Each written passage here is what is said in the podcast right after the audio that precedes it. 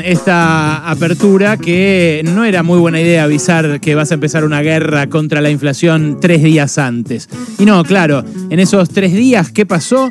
Primero, eh, la láctea Sancor mandó subas del 9% en todos sus productos. Después lo siguió la Serenísima, claro, por supuesto. Si tienen entre las dos la mayor parte del mercado. 9, casi 10, 9,8 metió en las listas de aumentos de precios.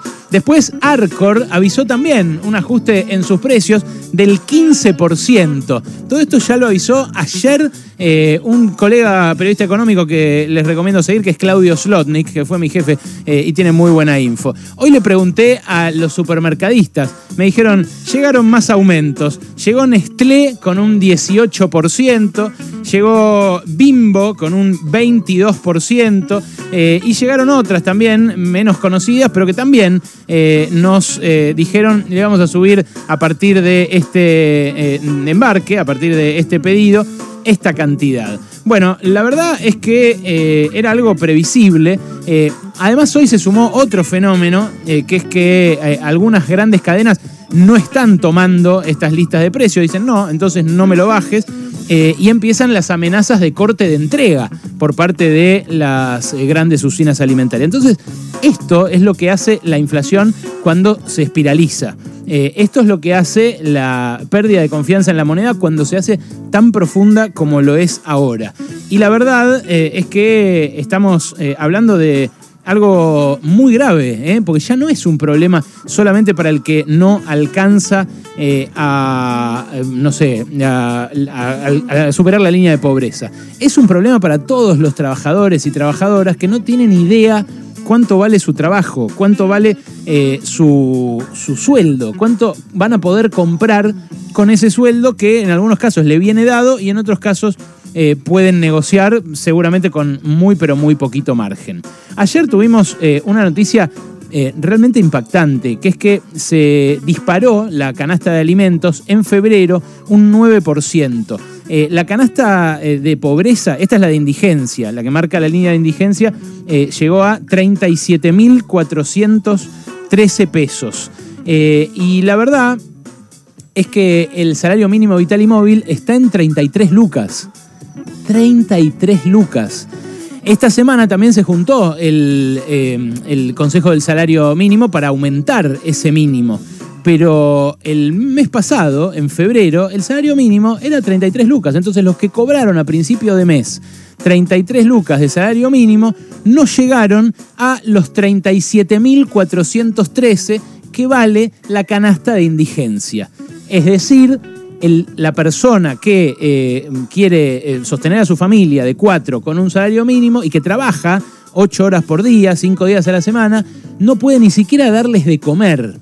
No es esto el sustento que necesita un trabajador para poder seguir trabajando. Eso es la canasta básica total. Es la que incluye, además de los alimentos, la vivienda, la ropa, lo que en los textos clásicos de economía se llama el valor de reproducción de la fuerza de trabajo. Suena muy técnico, pero la verdad te dicen un montón de cosas técnicas en la radio los economistas que no se entienden. Yo te lo voy a explicar. La reproducción de la fuerza de trabajo es lo necesario para que uno al día siguiente viva igual. O sea, para que eh, este, los chicos vayan bien alimentados a la escuela, tengan las suficientes calorías para aprender, vuelvan a casa, jueguen y luego esa familia pueda convertirse el día de mañana en otra familia trabajadora. Bueno, eso es lo que se garantiza si se llega a la canasta básica total. ¿Cuánto vale hoy la canasta básica total? 83.807 pesos. Subió 6,6% el mes pasado. De vuelta, subió 6,6% el mes pasado. ¿Te das cuenta lo que es eso?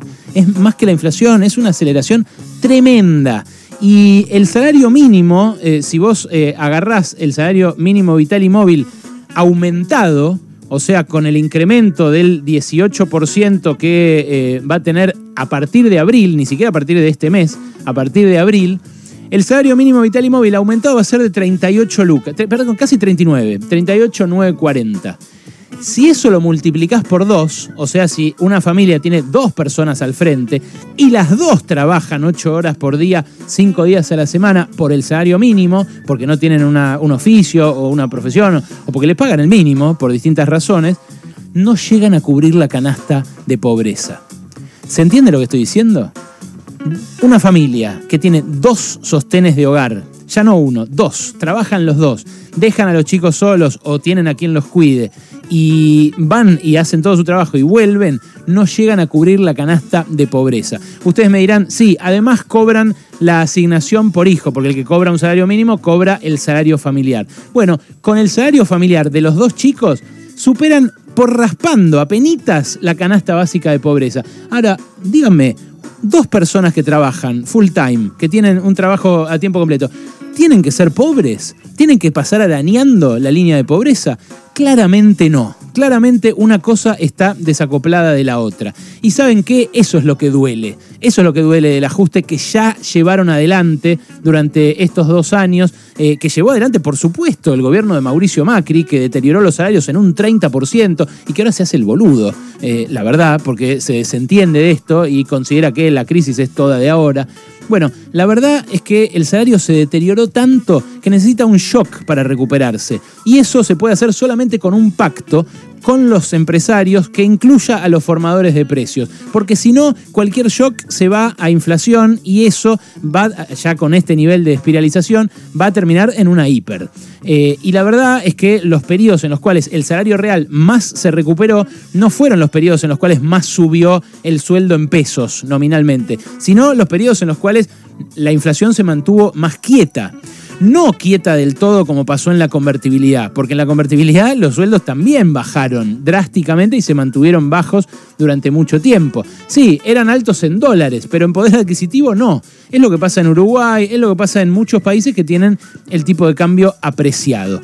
El desaguisado que hay hoy en la economía requiere de herramientas de todo tipo, pero lo que necesita, sí o sí, es que no nos resignemos a hacer el ridículo, que es lo que está haciendo el gobierno, anunciando una guerra contra la inflación tres días antes, ni tampoco a que nos duela, como pareció sugerir el tuit de Martín Guzmán, celebrando esta medianoche el acuerdo con el Fondo Monetario que se aprobó en el Senado, celebrando que eh, tenga el mayor apoyo político y social que nunca haya tenido un acuerdo con el Fondo Monetario. Bueno, ¿sabes qué?